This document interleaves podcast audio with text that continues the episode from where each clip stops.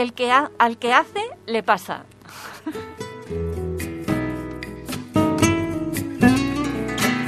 Dime que el aire es un suspiro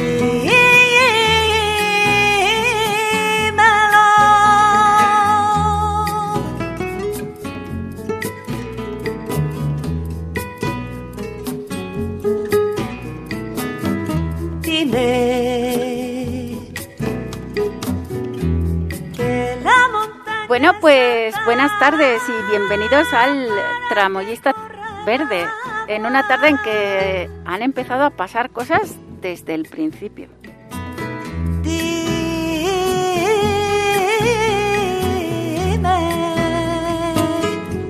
el aire es un suspiro pero sin duda estamos ante un programa muy especial, puesto que tenemos a una persona muy especial aquí invitada en el programa.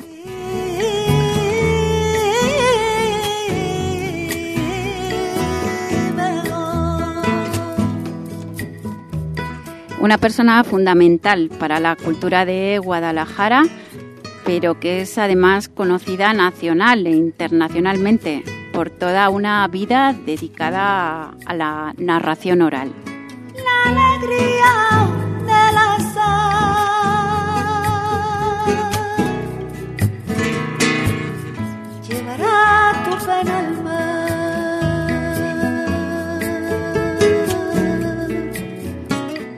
Bueno, pues ahora sí, Estrella, eh, buenas tardes, muchísimas gracias por haber venido. Gracias por la invitación. Gracias por, por, por, haber eh, sobrevivido ya estos primeros minutos de silencio también. El silencio es fundamental para la palabra.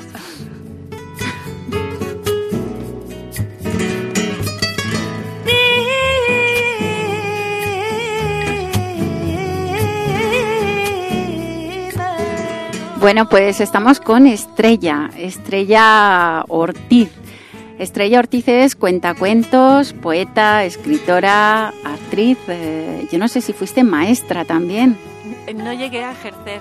Hice los estudios, pero después el teatro me llamó y me fui a arte dramático a Madrid y ya colgué los hábitos de la enseñanza. Bueno, eh, oye, entonces tengo ya una primera pregunta. Mm, ¿Te atrapan antes los cuentos o, el teatro? El teatro, sin duda, el teatro. Sí, cuando estaba estudiando aquí en Guadalajara en la escuela de magisterio, que entonces se llamaba así, pues eh, empezó a funcionar la primera escuela municipal de teatro y precisamente eh, las primeras clases se hicieron aquí en, en, aulas del instituto del Brianda. Del Brianda de Mendoza. Ahí empecé yo.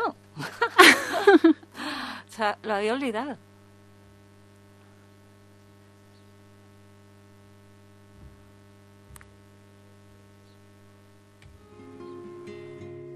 Hoy me conmueve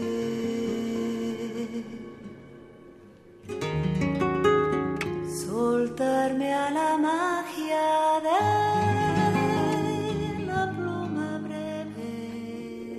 Yo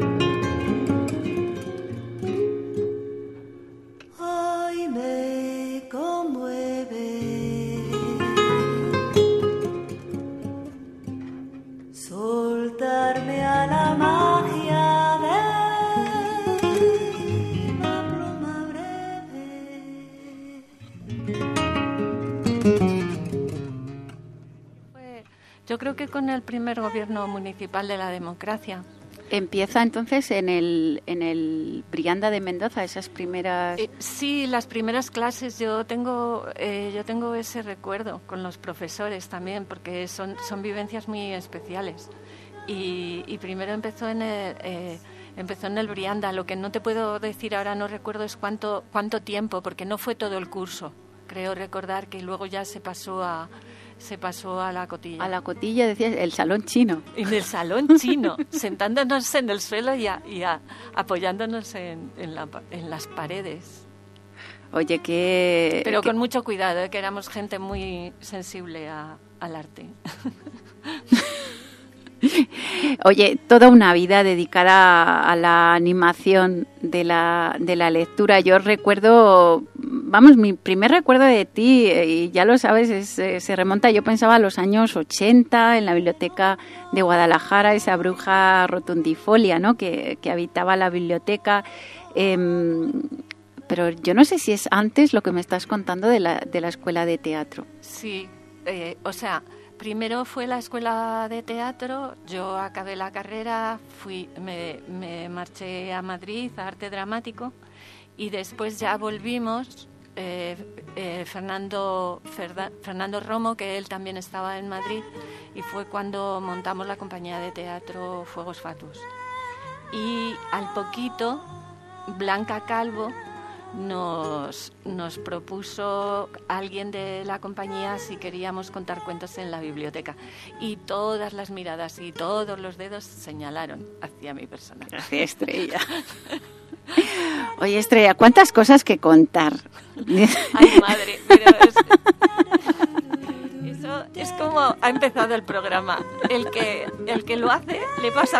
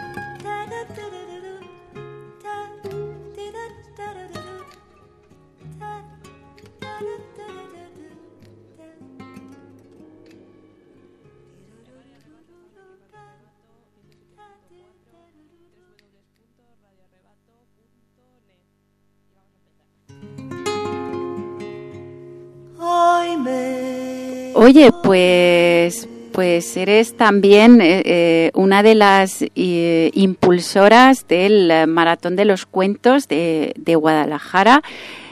Eso también me, me, me decías, Estrella. Yo digo, ya, aquí a micro cerrado, yo ya estoy planeando dos, tres programas contigo, porque estás eh, bueno, pues en el origen de este maratón de cuentos, que por supuesto no se propone, imagino desde el principio, ¿no? Como, un maratón, sino como algún cuento que, que, contar. Está esa bruja que yo recuerdo con tanto, con tanto interés, está esa historia de la escuela del teatro, está esa primera compañía que se forma en Guadalajara de fuegos fatuos y bueno, es que ha sido que acabamos de empezar a conversar y acaban de salir todos estos caminos, así que vamos a hacer un serial contigo para dedicar un programa a cada día y ya sin problemas técnicos o bueno, con lo que nos vaya pasando. lo que sea. Venga, pues, pues oye, yo no sé si, porque es verdad que queda también poquito para una nueva celebración del, maratón, no sabemos cuándo ni cómo, eso también puede ser una de las preguntas, ¿no? Eh, pero, pero puedes tú contarnos cómo, cómo surge, cuándo, cuando surge, qué vinculación hay con esos primeros, eh, esas primeras miradas a ti de vamos a contar cuentos y Estrella puede, puede ayudar, ¿no? Que, que hace teatro ya, que hay aquí un grupo de gente animada a hacer cosas. Imagino que hay que remontarse a ese ambiente, ¿no? Bastante más, pues no sé, quizá nada pretencioso, pero sí de entusiasmo, de ganas de hacer y de grupo de, amigos, ¿no? Bueno, sin duda, y sobre todo eh, ahí está la figura de, Blanca, Blanca Calvo como, como persona que dinamizaba y que y que conseguía convencer para, para, todo tipo de colaboraciones. Entonces, eh, eh, cuando, o sea, cuando yo empecé a contar cuentos en, en la biblioteca, que digamos que el, oficio ni siquiera existía como tal, eh, entonces, bueno, pues tuve la suerte de, de ir trabajando en más cosas. Entonces, coincidió que Blanca Calvo eh, su partido ganaron las elecciones y ella eh, sorpresivamente pasó a ser alcaldesa. y, el, y el origen realmente del Maratón de los Cuentos fue que Blanca nos reunió a, Eva Ortiz, eh, bibliotecaria de, de Azuqueca, entonces ahora... Que no es familia tuya. No, no, no, no, no somos familia. Y, y ahora está ahora está jubilada pero entonces era bibliotecaria de Azuqueca y me y me llamó a mí y entonces fue una reunión en el despacho de la alcaldía para hacer algo eh, que fuese novedoso y que fuese interesante en el día del libro. Porque hasta entonces el tipo de, de ferias del libro y festividad que se celebraba era más bien una eh, ferias como de libro antiguo y de ocasión, o sea, no era una feria eh, modernizada, por decirlo de alguna manera, ¿no? con novedades, presentaciones de libros, autores, cosas. Y entonces, pues Blanca, claro, viniendo de la biblioteca, pues aunque solo fuera eso, quería hacer un bonito día del libro. Y entonces pensando actividades para ese día del libro, pues no sé, la verdad es que fue como, oye, pero Estrella, tú tienes que contar cuentos. Y yo, pero yo sola. y ahí ya se lió todo lo demás. Porque ya fue, podría ser en diferentes lugares de la ciudad. Empezamos como a lo loco, a, soltar ideas locas. Y, entonces ya cuando llevábamos ahí un rato, pues diciendo eh, que fuese más tiempo, que fuese más gente, porque era como esa ese anhelo que teníamos de que fuese una cosa que involucrase a, muchas personas. No sabíamos hasta qué punto la estábamos liando, pero bien. Y, entonces, y entonces, pues no sé cómo surgió la cosa de decir, ostras, si hacemos un maratón de cuentos. Y, y no sabíamos ni siquiera si existía ese término y se pensó en el récord Guinness. Entonces, desde esa, en esa misma reunión, pues, pues Blanca le pidió a la persona así que, que nos estaba echando una mano que, que llamase al récord Guinness y eso eh, existía esa categoría. Y entonces eh, contestaron diciendo que no, pero que, que, en esa modalidad el mínimo de tiempo tenían que ser 24 horas. Y entonces cuando, cuando se colgó el teléfono, pues fue como que nos miramos las tres diciendo, nos hemos vuelto locas en este mismo instante, porque dijimos, sí. entonces se pasó del 0 a 24 horas. Madre mía, Y ¿no? ese primer maratón fueron 24 horas. Ya desde, ya desde el primer momento, ¿no? Apuntando Maneras. alti- y altísimo. Sí, sí, sí.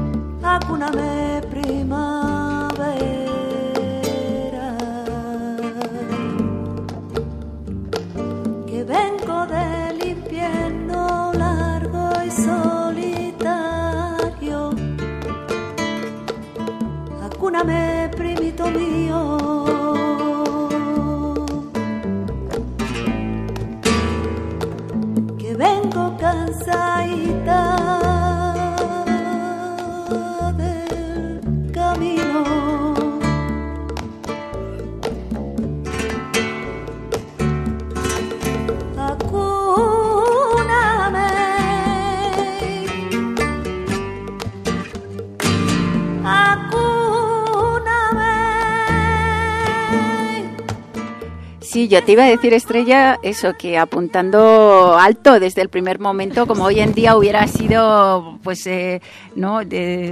Hacer saltar las redes sociales, trending topic, ese, ese, ese premio Guinness, eh, ¿os dio tiempo sobre la organización a inscribiros a...? No, no, ese, o sea, ese año digamos que el motor fue el, el récord Guinness. Y entonces era sobrepasar, aunque fuese por medio minuto, las 24 horas, que era el mínimo en ese tipo de pruebas. Que no sé qué otras pruebas serían, pero de cuentos no había, no se había hecho nunca. Ajá. y en, en el Guinness. Y, y entonces ese primer año, ahora mismo no lo recuerdo, yo creo que fue por una cuestión de papeles, porque había que certificarlo y todo eso, y, y creo que la organización ya estaba como bastante petada y, no, no recuerdo las circunstancias, seguro que Blanca sí que lo sabría. Y no se hizo, pero, pero ya el segundo año sí, y, y está registrado.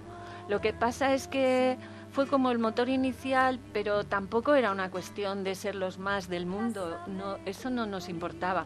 De hecho, tampoco se podía crecer demasiado más, o sea, se creció más porque en vez de una noche fueron dos.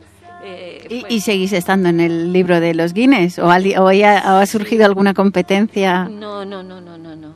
Bueno, yo creo que eso además es lo que habéis demostrado, ¿no? Como dices tú, no el más del mundo mundial, No. sino todo lo contrario. Habéis acercado eh, contadores de cuentos de otras partes del mundo. Es decir, la idea no ha sido que, que surgiera alguna, eh, algún, alguna ciudad ahí para competir, sino traer gente, de verdad, de otras ciudades, de otros países, de otras partes del mundo. Claro, y de hecho ahora creo que eso es una satisfacción que puede tener la ciudad entera, eh, que Guadalajara a nivel de narración oral, a nivel de los cuentos, es como un tope.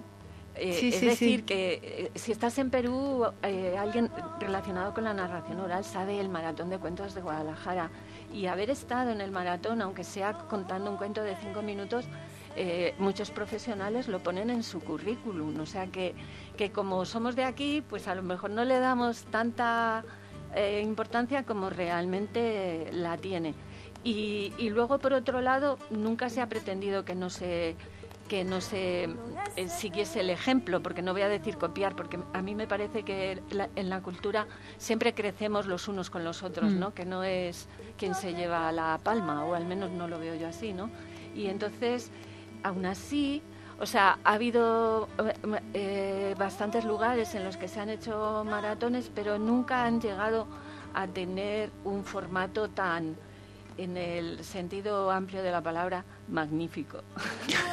o sea, tantas horas, tantos cuentos, tantos narradores, tantas noches, o sea, es Sí. un festival. Y que eh, se ha vuelto referente, como dices tú, ¿verdad? Sí, para, para los profesionales, desde luego. Sí, y un punto de encuentro. Muy importante también para la gente de la profesión, para gente de la ciudad que viene eh, por Navidad a lo mejor también, pero también por el maratón.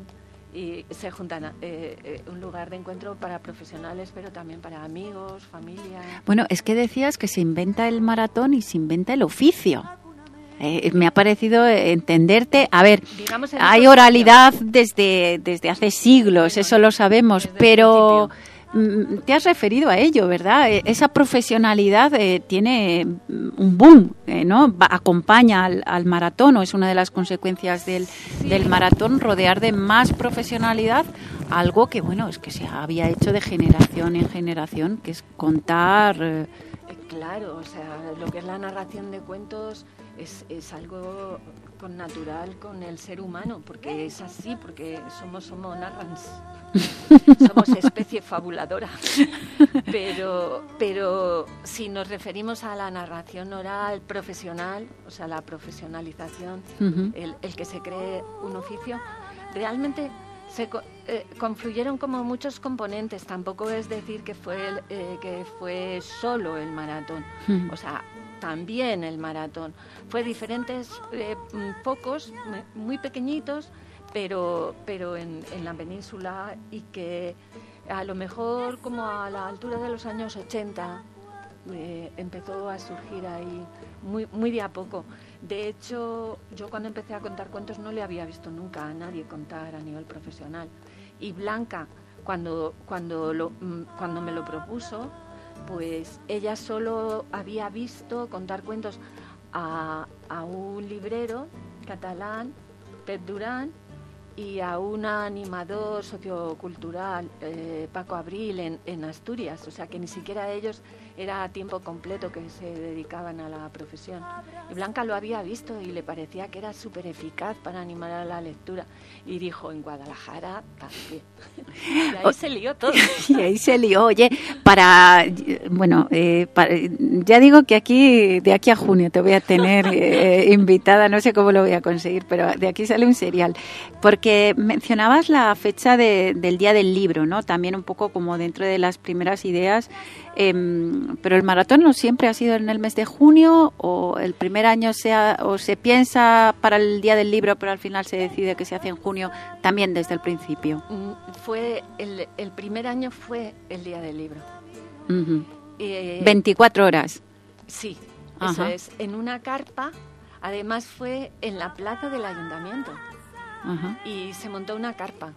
Y estuvo Buero Vallejo, por ejemplo, José Luis San Pedro. Que hay alguna fotografía, ¿verdad? De... Sí. Y eso fue en el eso fue en una carpa que se montó en la plaza del ayuntamiento el día de el día, El del día libro. del libro.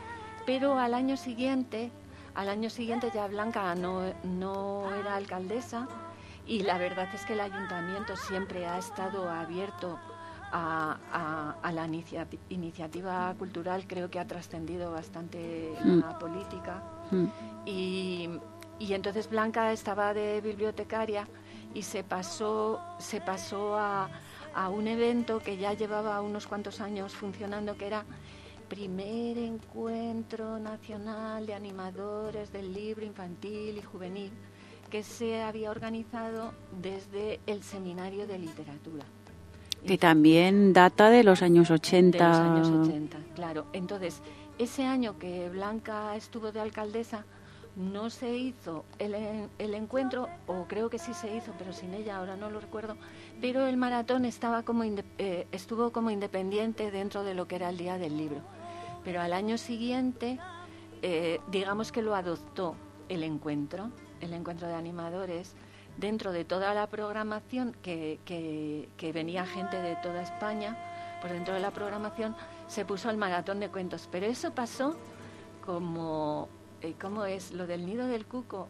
O sea, eh, esos pajaritos que, esos pájaros que ponen su huevo en un nido y en realidad es de un pajarito más grande que los otros huevitos, entonces al final se queda el dueño del nido.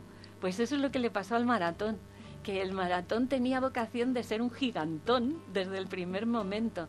Entonces, durante unos años estuvo compartiendo, eh, compartiendo con el encuentro, pero después se quedó solo, digamos, y fue desde el maratón, desde donde se programaban las conferencias, los talleres, las actuaciones paralelas, al contrario, o sea que el maratón de ser una actividad programada dentro del encuentro Pasó a ser la que ahora se, eso es, ¿no? Y se acompaña incluso a día de hoy de, de conferencias, de encuentros Eso paralelos es, de, profesionales. pues Claro, por eso decíamos, eh, no sé, respecto a las fechas de- del, del maratón, que me decías que era ya en los años 90, pero estos encuentros profesionales eh, sí que empiezan eh, en los años 80, no sé si en- Sí. incluso en el 82, el primero, eh, 84 luego. Por ahí, por ahí, 85, och- 86, por ahí, sí, por ahí. La verdad es que para las fechas no soy, Y- no soy muy buena, pero... Y el primer maratón, sí Eh, que este, favor, ese sí que tiene. 1992. Eh. Porque era un año de, de, de- de grandes acontecimientos.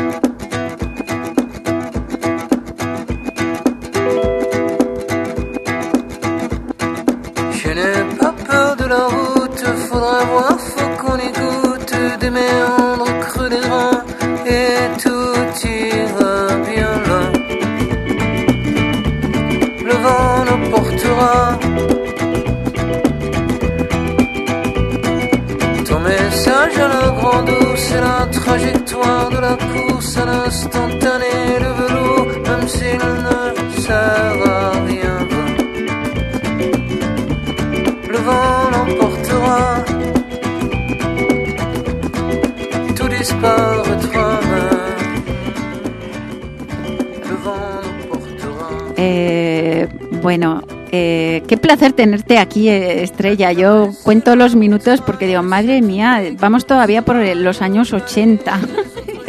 ¿Cuánto queda por contar? Lo estoy diciendo desde el principio.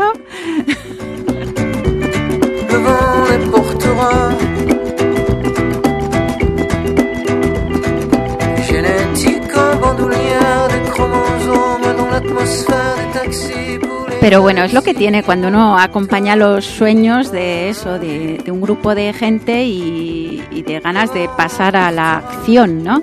Es que por los años 80, eh, y lo decías también, ¿no? Está, está pues eh, la aparición de la primera compañía, me parece, de toda Castilla-La Mancha también en el 83 Compañía profesional. compañía profesional de, de- de teatro, Fuegos Fatuos. Y bueno, eres también una de los miembros eh, fun- Fundadores. de, de esa compañía. Eh, me parece que en ese momento Guadalajara le salen alas, ¿no? Eh, empiezan a pasar muchas cosas. La verdad es que eh, yo creo que cuando te dedicas a, a- a- a estas cosas de la imaginación, pues tampoco le das demasiada importancia en el sentido de, como dice la canción, ¿no? Que te dejas llevar un poco por el viento y es la pura verdad. O sea, haces las cosas porque sientes el impulso, la ilusión, la fuerza de hacerlo, pero tampoco le das demasiada importancia, a no ser que tengas que, eh, como entonces, que pues ir a, a, intentar convencer a, algún político, ¿no? Por favor, eh, contrátanos, no queremos dinero, queremos trabajo, contrátanos. En aquella época, ¿no? Que es de la época de los principios. Claro, eh, eso decía, ¿no? Estás en, los principios, ¿no? De todo lo que tiene que ver con, cultura en Guadalajara, pero bueno, para, para hablar un poco de ya de tu itinerario personal y, y no sé cuáles han sido tus, tus intereses, yo veo que, que te interesa pues todo lo que tiene que ver con, con la palabra, ¿no? Especialmente la, la palabra oral, ¿no? Que es siempre más voladora también que la, que la escrita. Sí. Eh, Pero bueno, al, al tener eh, o haber tenido esa experiencia eh, y esa formación pues teatral, pues una palabra siempre acompañada del, del cuerpo, imagino. Sin duda, y sin bueno, duda.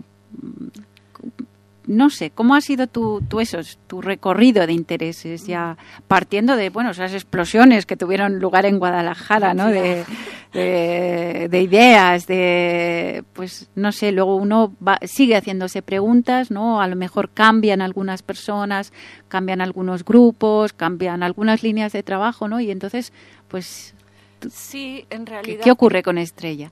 Eh, pues creo que hubo un, hubo un momento en el que en el que yo compaginaba la narración oral con la compañía de teatro y fueron años, pero eh, como comentábamos hace un momentito, era un momento en el que la narración oral estaba subiendo, se estaban creando circuitos, se estaba creando esa necesidad cultural.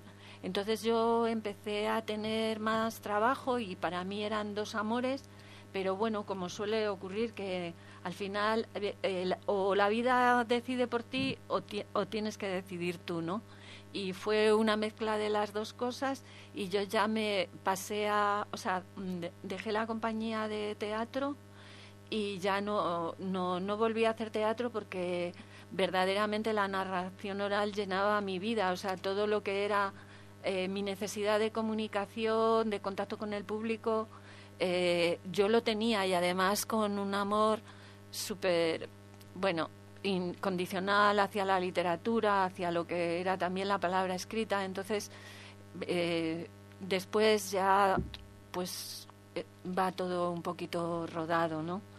Más, más trabajo de narración oral, escribí el ensayo sobre cómo, sobre cómo contar, vi eh, un poco vislumbré lo que era también el placer de la escritura y y después de, del tiempo, bueno, pues, pues ahora ya sí que tengo algún libro publicado, sobre todo para, para niños, de poesía, y, y, bueno, pues así, poquito a poco, donde me ha llevado el viento. Sí, hombre, ahora nos has hecho hoy un resumen súper rápido, ¿no? De, todo. Efectivamente, ya decíamos que yo creo que Fuegos Fatuos, en un programa como El Tramoyista Verde, dedicado a las artes escénicas, quizá merezca un programa entero, ¿no? Con alguna de eh, otras personas, ¿no? Que, hayan pasado por allí o que puedan reconstruir un poco la, historia. Eh, pues mencionabas a, Fernando Romo, ¿no? Que falleció pues hace hace un mes apenas y se le hizo un homenaje. Yo creo que podemos dejar eso para, para otra ocasión. Y en cambio, pues nos has hablado cómo hay una evolución del teatro a la poesía pasando por los cuentos. ¿En qué momento decides iniciar también, eh, iniciarte en el mundo de la poesía o, ha estado siempre ahí desde el principio y, simplemente ha sido, pues como tú nos has dicho, ¿no? Al final, etapas, amores que vas dejando unos por otros, pero que ahí están, ¿no?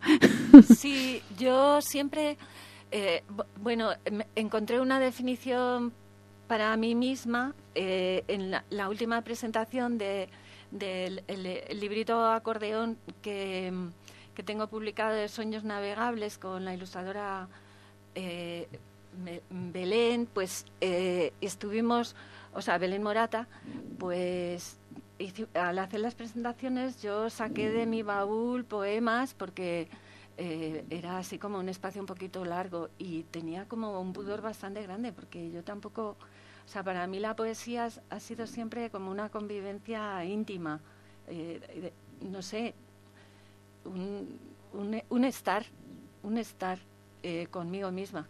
Y, entonces resulta que leyendo, leyendo un libro de poemas de, Stevenson, que no, no es conocido precisamente por, por, la poesía. Por la poesía, pues él se llamaba así, a sí mismo, un poeta de circunstancias.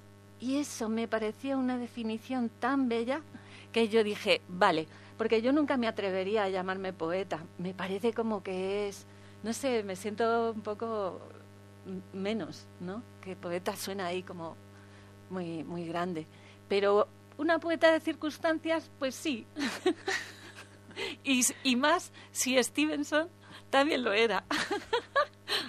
Oye, eh, hemos empezado tan acelerada y yo pensaba haberte dicho desde el principio mis tres deseos, eh, pero creo que ahora va a ser para darte el poco tiempo que queda para que me concedas uno de los tres y no los tres, como yo pretendía. Eh, yo voy a seguir aquí preguntando, charlando contigo, pero te voy diciendo mis deseos. Tú también puedes desear. Eh, nos quedan 15 minutitos de programa y, y quizá estamos en un momento en que todavía hay que desear mucho a la ciudad de Guadalajara, al mundo de las artes, de las de las artes escénicas, poéticas, de los cuentos, de la poesía.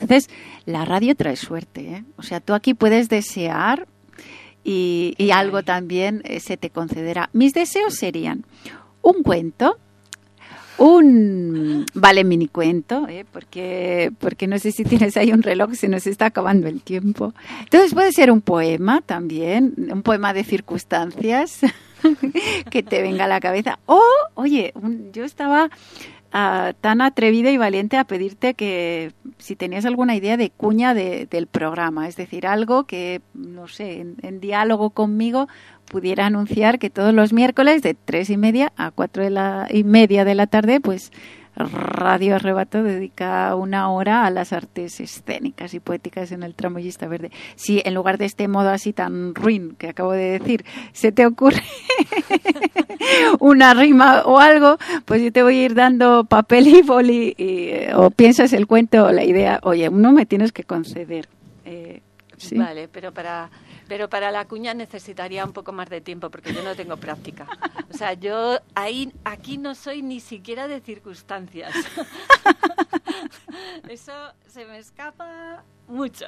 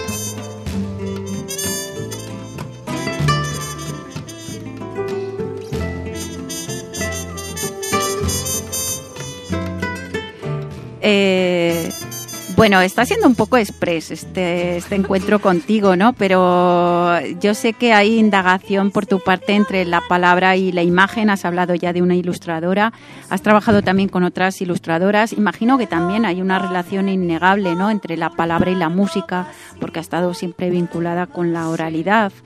Y, bueno, yo había visto, tienes un montón de libros ya publicados, también de, de poesía y, y mm, bueno, te decía en qué momento decides iniciarte en la poesía, eh, porque aparece en el 2014 precisamente Contar con la poesía, que parece que es una continuación o una segunda parte de un libro pues eh, anterior, ¿no? De principios de los 2000 en que, en que habías propuesto contar con los cuentos, ¿no? En, en una editorial, luego en otra, en fin, libros que ya tienen que ya tienen unos años, ¿no? Y que acompañan tu propuesta sobre sobre la escena, pues para aquel que quiera formarse o, entender o, o seguir acercándose al mundo de los cuentos y, y de la poesía, ¿verdad? Sí, la verdad es que eh, ahora este año pasado se, se, se ha editado el primero, el de contar con los cuentos también en, en Chile.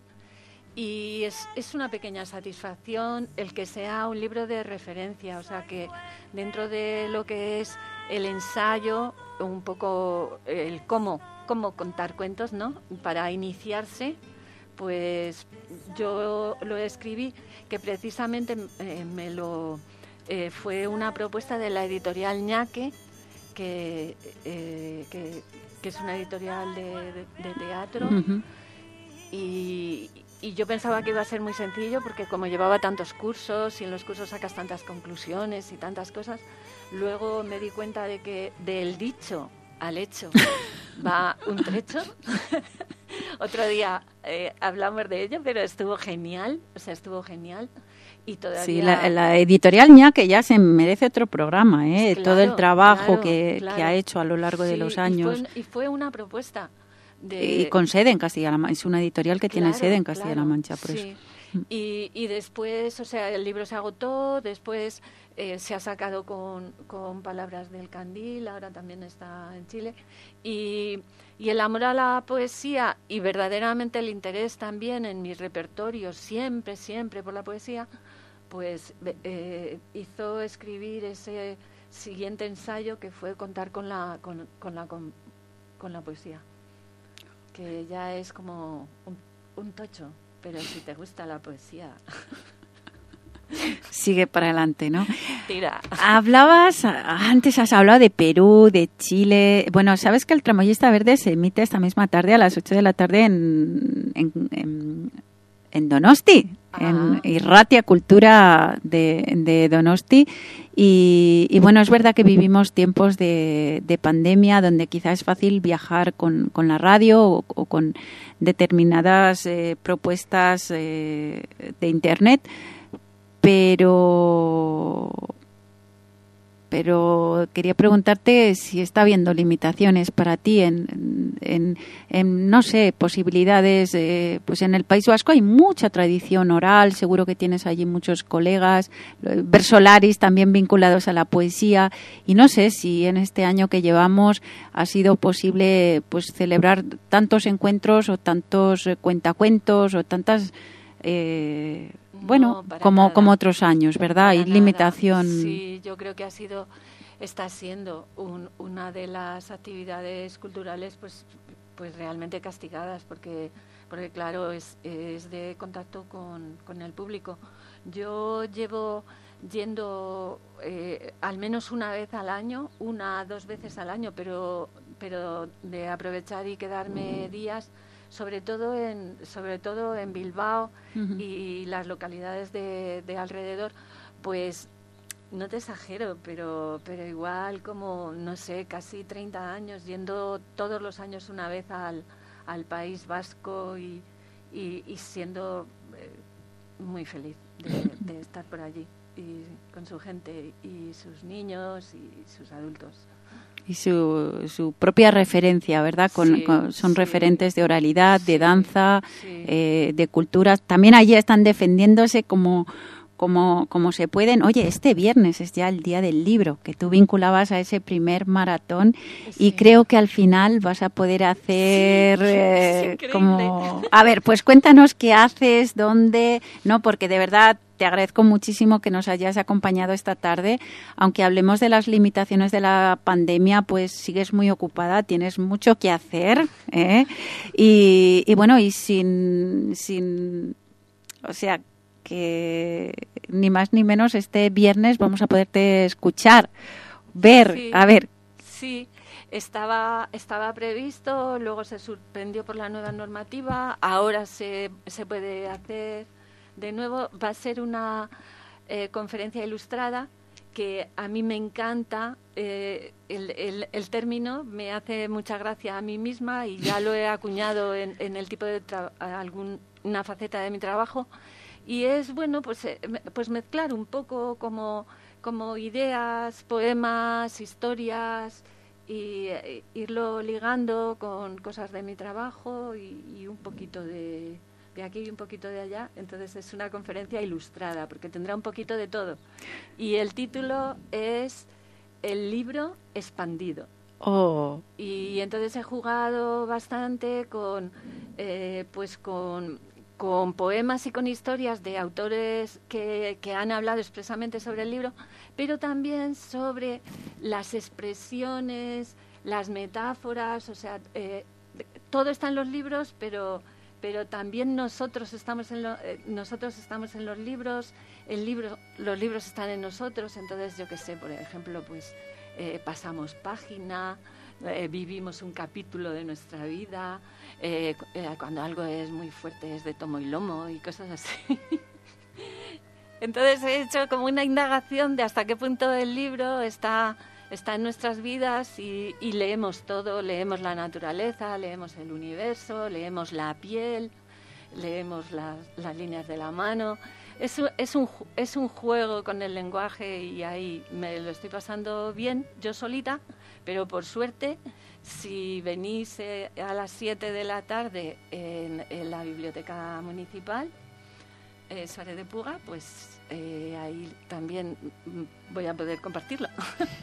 Oye, imagino que no ha habido que reservar, el aforo será limitado, pero Sí, ahí ya tanto no te puedo decir. bueno, lo recordamos en cualquier caso porque lo que sí está claro es que se va a poder celebrar, vamos a poder celebrar el Día del Libro Sí. y quien quiera pues podrá acudir a esta conferencia ilustrada a las 7 de la tarde en la Biblioteca Municipal Suárez de Puga. Sí. de aquí de, de Guadalajara. Oye, qué alegría. Yo no sé si estás escuchando esta música para que... No sé si es posible que, con- que concedas alguno de los deseos.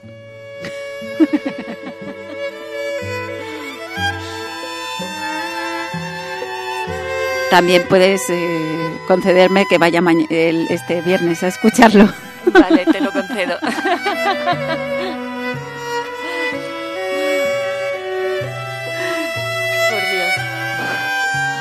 la imaginación. Bueno, pues sí, es que quedan dos minutitos para despedir este tramoyista verde que ha tenido bastante magia esta tarde. Gracias a ti, Estrella. Bueno, muchas gracias. La verdad es que eh, la conversación siempre es hermosa. Y hoy más que nunca. Oye, no hay tiempo para mi eh, deseo porque tengo la ocasión de, de acudir este viernes y porque tú vas a volver. Venga, ¿vale? ¿Vale?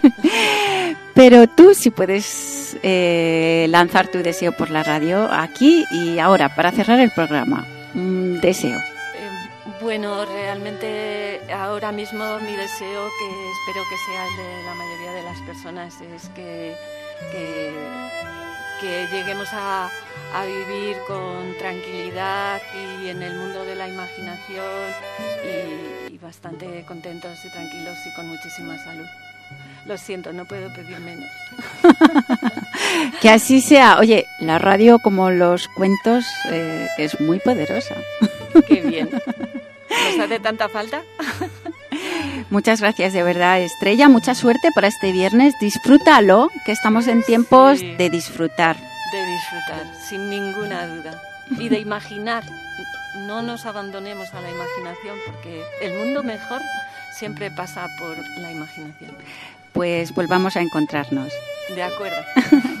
Muchas gracias.